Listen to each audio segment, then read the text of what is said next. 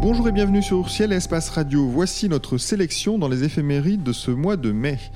Des éclipses à suivre du côté de Jupiter les 3 et 5 mai, Mercure à son élongation maximale le 7, Titan à son élongation maximale ouest de Saturne le 15, et nous parlerons largement de Saturne qui passe à l'opposition le 23. Pour commenter ces éphémérides, nous serons en compagnie de Jean-Luc Dauvergne, spécialiste de l'observation et des instruments à ciel et espace, et de Guillaume Cana, auteur de l'ouvrage Le Guide du ciel et du blog Autour du ciel sur le site lemonde.fr. Bonjour messieurs. Bonjour. Bonjour. Alors, nous commençons cette émission avec deux jolis phénomènes autour de Jupiter. Le 3 mai, Europe occulte Io, et le 5, Ganymède occulte Europe. Euh, Jean-Luc, avec quels instruments peut-on commencer à apprécier ce, ce joli spectacle? C'est quasiment visible avec une simple paire de jumelles, vu que les satellites de Jupiter, on les voit très bien aux jumelles. Alors la seule difficulté, c'est qu'on regarde des choses qui sont petites dans une paire de jumelles, donc c'est mieux si la paire de jumelles est installée sur un trépied. Mais après, c'est surtout au télescope qu'il est intéressant d'observer ce genre de phénomène, notamment celui du 3, donc on a Io qui passe devant Europe à 23h37 TU. Et en fait, si on a un ciel suffisamment stable et un télescope, on va dire d'au moins 200 mm de diamètre, on va pouvoir percevoir quasiment le diamètre apparent des satellites tels qu'ils sont situés l'un par rapport à l'autre, ça forme un peu une forme de 8. Ils ont chacun une taille comparable et ils ne s'occultent pas complètement. Ça, dessine vraiment un 8. Alors je ne sais pas si le ciel sera vraiment stable, parce que Jupiter aura commencé à décliner sensiblement à cette heure-là. Et si on a, si on a des conditions qui ne sont pas très stables, il est quand même intéressant d'observer ce genre de phénomène, parce qu'ils intéressent l'Institut de mécanique céleste qui, qui cherche à avoir des données sur ce genre de phénomène pour les chronométrer précisément. Enfin, en tout cas les dater précisément. Donc les gens qui font de l'imagerie, bah, n'hésitez pas à faire une vidéo qui couvre toute l'intégralité du phénomène. Donc là, ça dure 4 minutes en tout, de 23h37 à 23h41. Et si vous avez cette vidéo, bah, vous allez sur le site de l'Institut de mécanique céleste, vous pouvez remplir un, un petit formulaire et euh, transmettre votre, votre vidéo et elle sera exploitée scientifiquement. La seule, la seule difficulté, entre guillemets, c'est de mettre son ordinateur à l'heure, mais il suffit de le synchroniser juste avant sur Internet, c'est pas très difficile. Et donc le deuxième phénomène, il est plus intéressant, celui du 5, en fait, il a lieu un peu plus tôt, donc Jupiter sera plus haute, à 21h51. Là, on a Ganymède qui passe devant Europe. C'est pareil, ça tend à former un 8, mais c'est plutôt un 8 en forme de bonhomme de neige. En fait, on a Europe qui est derrière, qui fait un petit rond devant le gros Ganymède. Il y a une différence de taille entre les deux qui est assez notable. Et surtout, c'est l'occasion de comparer leur euh, luminosité. En fait, Ganymède est vraiment plus sombre Donc si on a des conditions stables et qu'on a l'opportunité de pouvoir grossir 400, 500 fois, là, on va vraiment percevoir cette différence de taille apparente et surtout cette différence de luminosité qui est vraiment importante. Le reste du temps, quand ils sont chacun de leur côté, on peut, l'œil a du mal à comparer, mais là, ils sont l'un devant l'autre, c'est super. Donc, soit on l'observe à nu, on en profite comme ça, soit euh, tel que je décrivais précédemment, on peut faire une petite vidéo comme ça qu'on transmet euh, à l'Observatoire de Paris. Ce deuxième événement, il a, il a, lieu à quelle heure? Ça dure combien de temps à peu près une occultation? Alors, le deuxième, euh, c'est 21h51 jusqu'à 21h56. La durée, à chaque fois, elle est très variable. Ça dépend des satellites qui sont concernés, ça dépend de la position à laquelle ils sont dans leur, sur leur orbite. Il y a des phénomènes mutuelles qui, au hasard de la mécanique céleste, qui des fois peuvent durer plusieurs dizaines de minutes. C'est rare, hein. mais l'ordre typique d'un phénomène mutuel, c'est 2, 3, 4 minutes, 5 minutes. Alors Guillaume, les, satellites de Jupiter, on a tous vu des magnifiques photos euh, par des sondes diverses et variées, elles sont très, ces satellites sont très différents. Est-ce qu'on peut percevoir dans un télescope euh, ces, différences de teintes éventuellement Ou euh, c'est vraiment l'éclat qui est... de teintes, c'est difficile. D'éclat, oui. D'éclat, oui. Et d'autant plus dans les situations décrites par Jean-Luc, où on a deux corps qui sont côte à côte, presque à se toucher, et qui ensuite se, se touchent, entre guillemets, puisque bon, ils sont à distance dans l'espace. Mais là, effectivement, on a des, une mise en évidence immédiate de la différence d'intensité lumineuse et, de type de coloration. Il y a des, vraiment des satellites comme Europe, comme Io qui sont plus clairs et euh, Ganymède, Callisto sont des satellites beaucoup plus sombres. Euh, ce qu'il y a, c'est qu'ils sont plus gros, donc donc en rapport général, leur, magnitude est, relativement identique. Mais bon, ça, c'est tout à fait notable. Ensuite, photographiquement, je sais que maintenant, les amateurs arrivent à mettre en évidence des détails sur, sur les disques des satellites de Jupiter. C'est très spectaculaire. dans un premier temps, on pouvait se dire, oh, voilà, c'est des artefacts liés au traitement un peu, un peu sévère, mais en fait, non, maintenant, on, on voit très bien qu'il y a des détails qui correspondent tout à fait à la réalité de ces objets, puisque ces objets, ils ont été observés, ils ont été cartographiés, donc maintenant, on, sait comment ils se présentent par rapport à la Terre à tel et tel moment, et les observations corroborent tout à fait leur position. Donc ça, c'est très spectaculaire. Voilà. Euh, ensuite, avec un instrument, bon, c'est sûr que c'est peut-être plus difficile de voir des détails sur les objets eux-mêmes. Cela dit, bon, certains observateurs font des dessins et bon, il m'est arrivé de voir effectivement des, détails sur, euh, sur certains des satellites de Jupiter, sur des dessins. Personnellement, non. C'est compliqué, en tout cas, on invite nos, auditeurs à tenter euh, l'observation, en tout cas des occultations euh, de Io par Europe et d'Europe par Ganymède le 3 et le 5 mai. le 7, Mercure est à son élongation maximale alors Guillaume, qu'est-ce que signifie Mercure est à son élongation maximale? Eh bien, Mercure est donc euh, la planète la plus proche du Soleil, puisque comme euh, vous vous rappelez sans doute d'un petit amusement du mois dernier, en fait Vulcain n'existe pas. Comment ça Vulcain n'existe pas? C'était le 1er avril. Et donc Mercure est bien la planète la plus proche du Soleil, et quand on la regarde depuis la Terre, on a des moments où elle s'éloigne en position apparente dans le ciel, et quand elle est au plus loin du Soleil, on parle d'une élongation maximale. Donc l'élongation maximale peut être à l'est ou à l'ouest du Soleil. Quand elle est à l'est du Soleil, on la voit dans le ciel du soir, et quand elle est à l'ouest du Soleil, on la voit dans le ciel du matin. Donc en ce moment, on a une élongation maximum à l'est du Soleil, donc on la voit dans le ciel du soir, et on l'a vu passer juste précédemment à côté des Pléiades. Euh, là, elle s'en est un petit peu éloignée avec son élongation. Euh, j'aurais tendance à dire qu'il faut se dépêcher de l'observer parce que ce qui se passe aussi avec son élongation, c'est que sa phase change, et dans les jours qui viennent, elle va être de moins en moins brillante. Donc il faut l'observer, il faut espérer qu'on aura du beau temps euh, juste euh, en ce début de mois pour l'observer maintenant, parce qu'après l'élongation, son, éclat va baisser très rapidement. Voilà. Donc profitez du 7 euh, mai pour observer Mercure. Le 15, Titan est à son élongation maximale aussi, d'ailleurs, ouest de Saturne. Alors si j'ai bien compris la leçon de Guillaume, ça veut dire qu'elle sera sur le ciel écartée au maximum de Saturne euh, côté ouest. C'est ça, euh, Jean-Luc? Oui, c'est ça, et c'est intéressant de voir ce genre de configuration dans la mesure où si on n'est pas prévenu, quand Titan s'éloigne au plus loin de Saturne, bah, en fait on pourrait prendre Titan pour une étoile tellement elle est éloignée de Saturne. En fait, elle est à peu près à 10 fois la taille apparente de Saturne par rapport euh, à la planète elle-même. alors après, ça reste un, astre notable parce que c'est un satellite très très gros, c'est l'un des plus gros ou le plus gros du système solaire. Il doit se se battre en duel avec un des satellites de, Jupiter. Enfin bref, c'est un objet euh, quand même relativement brillant. Et donc voilà, c'est intéressant d'observer ce cette configuration et ça peut permettre de, oui, de, de, se rendre compte qu'effectivement, le satellite quand même tourne très loin de la planète. On a toujours un peu tendance, euh, parce qu'on, pour les gens qui l'observent pas, ils voient des dessins euh, ou des schémas souvent, et on rapproche. On a tendance à rapprocher toujours un peu artificiellement les satellites de leur, de leur planète. Euh, là, c'est une, bonne façon de se rendre compte des distances quand même qu'il y a entre un satellite et une planète. C'est quand même assez important. Voilà, puis on est aussi habitué aux satellites de Jupiter qui sont un peu proportionnellement plus proches de, la planète. Donc euh, voilà, faut... et puis c'est intéressant d'observer de jour en jour aussi hein, pour se rendre compte de, de l'évolution de Titan. Euh, vu qu'il est éloigné de Saturne, il met, euh, il met un certain temps à faire le tour mais en gros une quinzaine de jours, quoi, faire le tour. Et, ce qui est spectaculaire, c'est quand même, bon, Saturne, on parle tout le temps de Titan, mais il ne faut pas oublier que Saturne, il y a pas mal d'autres satellites de, Saturne qui sont visibles dans les instruments d'amateurs.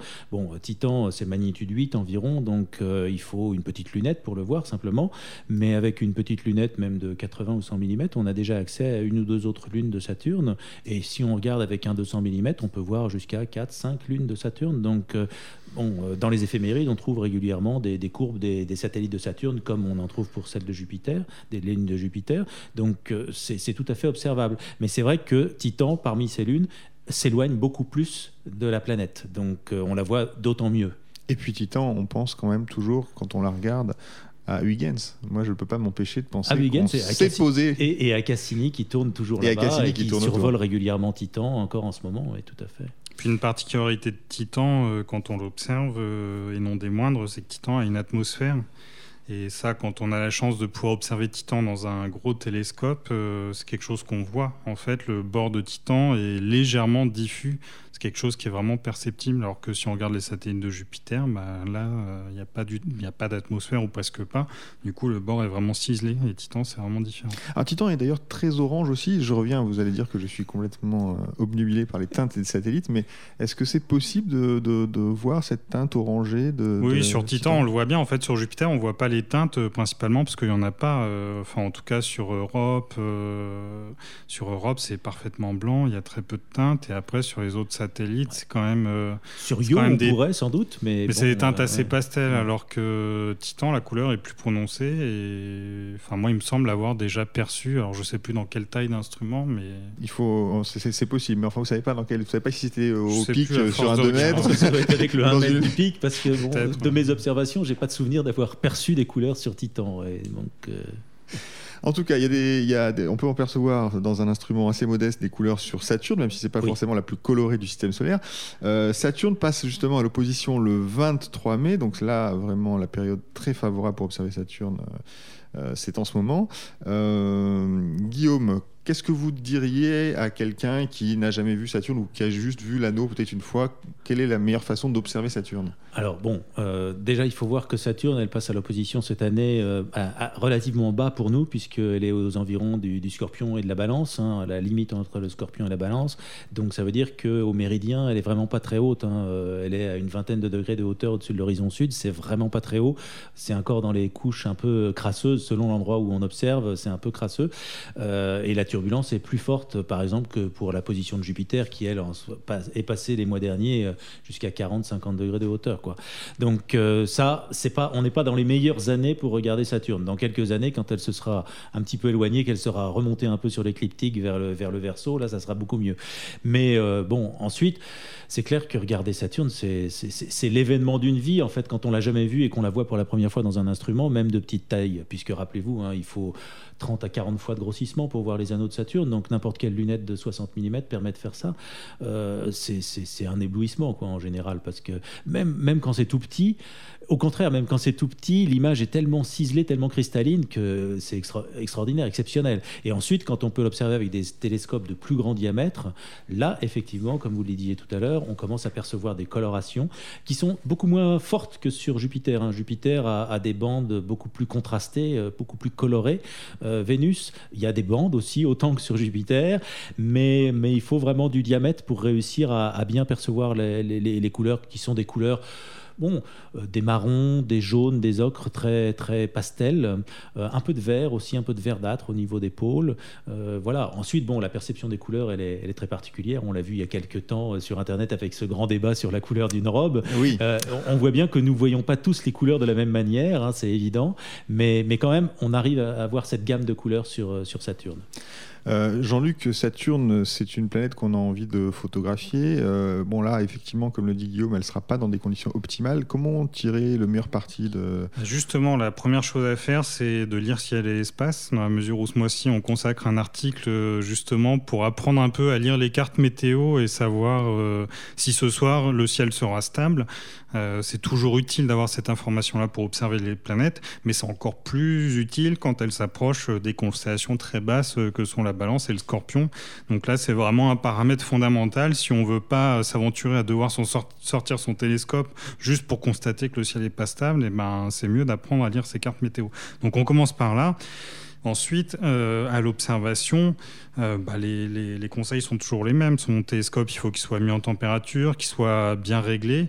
Et puis, pour les gens qui font de l'imagerie, aujourd'hui, ils utilisent de plus en plus ce qu'on appelle des correcteurs de réfraction atmosphérique. C'est-à-dire que quand on observe une planète aussi basse que ça sur l'horizon, l'atmosphère agit vraiment à la manière d'un prisme, parce que les rayons lumineux arrivent en biais par rapport à l'atmosphère. Et du coup, si on passe 200, 300 fois de grossissement, on va voir nettement qu'il y a un bord de Saturne qui est bleu et l'autre qui est rouge. Donc on a comme ça. Euh, et ça, ça n'est pas votre instrument, c'est. pas euh, du tout là c'est vraiment le bah, la plus mauvaise partie de l'instrument, souvent, c'est, on, a coutume de dire que c'est l'atmosphère. Et du coup, euh, bah, voilà, ça, on peut le corriger avec un petit accessoire optique, aussi bien pour l'observation visuelle que pour de l'imagerie, mais c'est vraiment surtout, surtout utile en, imagerie. Avant qu'il y ait ce genre d'accessoire euh, qui est apparu il y a seulement quelques années dans les pratiques amateurs, euh, les gens qui faisaient des images, bah, ils recalaient euh, les couches rouges, vert, bleu dans un logiciel mais en fait, à l'intérieur de chacune de ces couches, l'image elle-même, elle est floue en fait, euh, parce que chaque filtre qu'il y a devant le capteur, il a quand même une certaine bande passante, et surtout dans les longueurs d'onde bleues, c'est là où l'effet est le plus fort, et là, il faut vraiment, vraiment corriger. Même là, pour le coup, même avec un télescope de petit diamètre de 200 mm, c'est important de corriger. Alors, une fois qu'on a réussi à corriger de cet effet atmosphérique, qu'on a qu'on peut photographier Saturne, est-ce qu'il faut euh, faire une seule pause Comment ça se photographie une planète en gros? Est-ce que, est que ça se filme euh, et puis ensuite on choisit un petit peu les images? Est-ce qu'on fait une pause de X secondes et puis euh, on dit c'est bon, on a fait notre, sa photo? Oui, on fait, on fait de la vidéo pour sélectionner les meilleures images. Au début où il y avait de l'imagerie numérique, il était guère possible de faire plus d'une image par seconde. Les outils ne permettaient pas de faire mieux que ça. Et en fait, si on a euh, une chance euh, sur 10, par exemple, d'avoir une bonne image, bah, il va falloir attendre 10 secondes avant d'avoir une bonne image. Et sauf qu'au final, si on veut une image de très bonne qualité, bah, on a intérêt à additionner plusieurs photos, histoire de réduire euh, le bruit numérique qu'il y a dans l'image, histoire de la rendre plus, plus propre, plus lisse. Et euh, bah, du coup, en fait, avec les anciens outils, euh, on avait la chance peut-être d'avoir 3, 4 bonnes images et pas plus. Là, aujourd'hui, avec les caméras vidéo, on peut faire 10, euh, 20 images par seconde. Donc, même s'il faut en garder seulement un dixième, on va pouvoir conserver bah, des dizaines d'images. Et la, la, limite, en fait, on pourrait allonger les vidéos sans s'arrêter, mais le problème, c'est que les planètes tournent sur elles-mêmes. Donc, si on veut pas avoir le globe de la planète lui-même qui se deviennent flous, on est obligé de s'arrêter autour de, pour Saturne, ça doit être au bout de 2-3 minutes, euh, il faut guère prolonger l'observation euh, au-delà. Donc vous voulez dire qu'au bout de 2-3 minutes, la rotation de Jupiter sur elle est perceptible? De Saturne, ouais, est perceptible. C'est bah, comme Jupiter en fait, les planètes géantes gazeuses comme ça tournent très vite sur elles-mêmes, euh, l'ordre de grandeur c'est 10 heures, et du coup les détails se déplacent rapidement. Très bien, donc des conseils à lire dans Ciel et Espace pour savoir quand observer et se jouer de la turbulence. Nous approchons de la fin de cette émission. Guillaume et Jean-Luc, vous nous donnez chaque mois quelques pistes d'observation pour observer le ciel profond ou pas d'ailleurs. Vers quelle euh, étoile ou nébuleuse devrions-nous pointer nos télescopes en ce mois de mai, Guillaume? Alors le, mois de mai, euh, surtout cette année, c'est un mois important pour les observateurs du ciel. C'est un mois dans lequel, pendant lequel on peut commencer à regarder les galaxies. Euh, et euh, il y a un bon endroit pour faire ça. Euh, c'est un endroit où se réunissent les astronomes et les observateurs du ciel au moment de l'ascension. Ce sont les rencontres astronomiques du printemps qui se produisent à Craponne, Craponne-sur-Arzon. Et ça, ça rassemble beaucoup, des centaines d'observateurs, des centaines d'instruments, des télescopes de toutes dimensions, etc. moi, je regrette, j'y allais assez régulièrement auparavant. Et puis là, ça fait 2-3 ans que j'ai pas eu le temps d'y aller. Mais, c'est un bon moment à passer avec d'autres observateurs, à comparer des instruments entre eux, etc. Et et ce qu'on observe généralement dans, ces rencontres, ben, sont toutes les galaxies qui fourmillent en fait entre les constellations du Lion et de la Vierge, euh, c'est-à-dire en gros la zone qui se situe au-dessus de l'horizon sud, donc bien placée pour l'observation, en, milieu de nuit à peu près. Et dans cette région, moi, il y a, deux, trois objets que j'aime particulièrement, et surtout un qui se trouve euh, assez bas en fait, puisque c'est une petite constellation qui s'appelle le Corbeau, qui est entre, euh, entre le, le Lion et la Vierge, mais beaucoup plus proche de l'horizon, deux fois plus près de l'horizon. Et dans le Corbeau, on a un groupe de, galaxies euh, tout à fait saisissant euh, qu'on appelle les antennes. Et c'est un groupe de galaxies qui a été euh, rendu célèbre parce qu'il y a eu des photos de Hubble, du Hubble Space Telescope, qui, les ont montrées. Alors naturellement, c'est des photos avec tous les détails, mais on voit pas ça dans un instrument même de grand diamètre. Mais en revanche, on arrive à voir ces galaxies. Donc pour les spécialistes, c'est NGC 4038, 4039. Donc deux galaxies qui sont vraiment côte à côte, avec un espèce de grand bras spiral qui, qui, va, qui semble aller de l'une à l'autre. Et donc, euh, ça, bon, dans un petit télescope, bon, on voit, on voit pas ça euh, à l'œil nu, naturellement, il faut un instrument. Dans un petit instrument, bon, c'est un tout petit flocon allongé, on, le devine à peine. Par contre, dès qu'on arrive à 200, 300 mm de diamètre pour un télescope, on commence à voir ben, deux, deux petits points côte à côte, hein, les deux noyaux qui sont proches. Et puis si on arrive à 400 mm, là c'est vraiment spectaculaire parce qu'on commence à voir l'espèce de grands bras qui s'enveloppent autour des deux noyaux.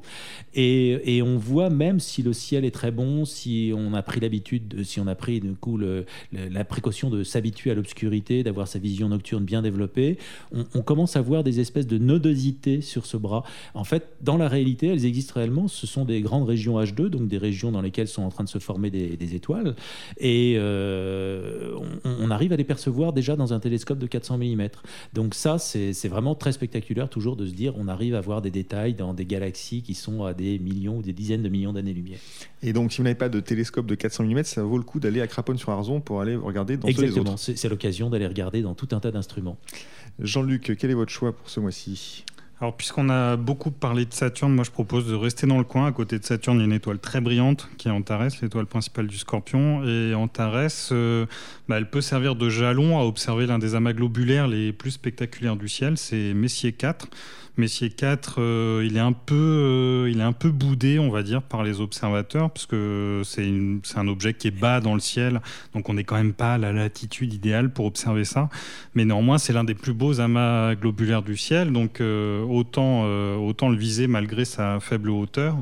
en fait, il faut savoir que c'est déjà le premier amas globulaire qui a été résolu en étoile, lorsque Messier l'a rentré dans son catalogue. Il l'a fait au début de son catalogue, vu qu'il porte le numéro 4. Et ce qui est intéressant sur euh, cet objet, c'est déjà, il serait visible à l'œil nu s'il n'y avait pas Antares à côté. Sa magnitude, c'est 5,6. Bon, avec l'étoile forte à côté, on est un peu ébloui, du coup, on ne le voit pas. Mais en tout cas, c'est un objet vraiment notable. Et surtout, au point, bah, sur le plan astronomique, en lui-même, il est intéressant par sa proximité. C'est la globulaire le plus proche de nous. Il est à 7200 années-lumière. Ça paraît loin comme ça, hein, mais les amas globulaires, c'est des groupes d'étoiles qui évoluent en périphérie de la, galaxie. Et l'ordre de grandeur est plutôt de plusieurs dizaines de milliers d'années-lumière en général quand on parle d'un amas globulaire. Après, on peut s'étonner en fait qu'il soit pas plus lumineux vu qu'en fait c'est le plus proche. Et ce qui se passe c'est que par malchance entre guillemets il y a un nuage de poussière entre l'amas globulaire et nous. Euh, du coup son éclat est atténué. Mais ce qui est intéressant bah, c'est de le regarder en photo. Vous verrez sur les photos il a une dominante un peu orangée. Mais en fait c'est simplement le rougissement qui est dû à la présence de ce nuage de poussière entre l'amas globulaire et nous oui, Et Jean-Luc parlait de photos, mais euh, alors à chaque fois, on se pose la question de comment photographier, et c'est très spectaculaire de voir que M4, quand on fait des photos de la, de la, Voie lactée en été, et donc de la région forcément du Scorpion et d'Antares, M4, en, 3-4 secondes de pause avec un boîtier numérique euh, moderne, il apparaît. Donc c'est vraiment un, objet très très lumineux. Enfin un objet facile à photographier. et très facile à photographier. Donc ça peut valoir le coup de commencer à s'essayer à l'astrophoto sur euh, Messier 4, si j'ai bien compris. Ah oui, ça fait vraiment partie des objets euh, faciles. Après, si on prend un télescope, la difficulté, c'est que c'est vraiment loin de l'étoile polaire. Donc, si on a une monture équatoriale qui suit mal, à cette distance de l'étoile polaire, les défauts sont encore plus forts. Euh. Très bien. Donc, personne n'est parfait. Donc, Messier 4, c'est pas si facile que ça, finalement. Merci les éphémérides de Ciel Espace Radio. C'est terminé pour cette fois-ci. Merci à Guillaume Canaille et à Jean-Luc Dauvergne pour leurs précieux conseils d'observation. Merci à Nicolas Franco qui était aux manettes. Cette émission été présentée comme chaque mois par David Fossé. Bonnes observations à tous. Nous nous retrouvons au mois de juin.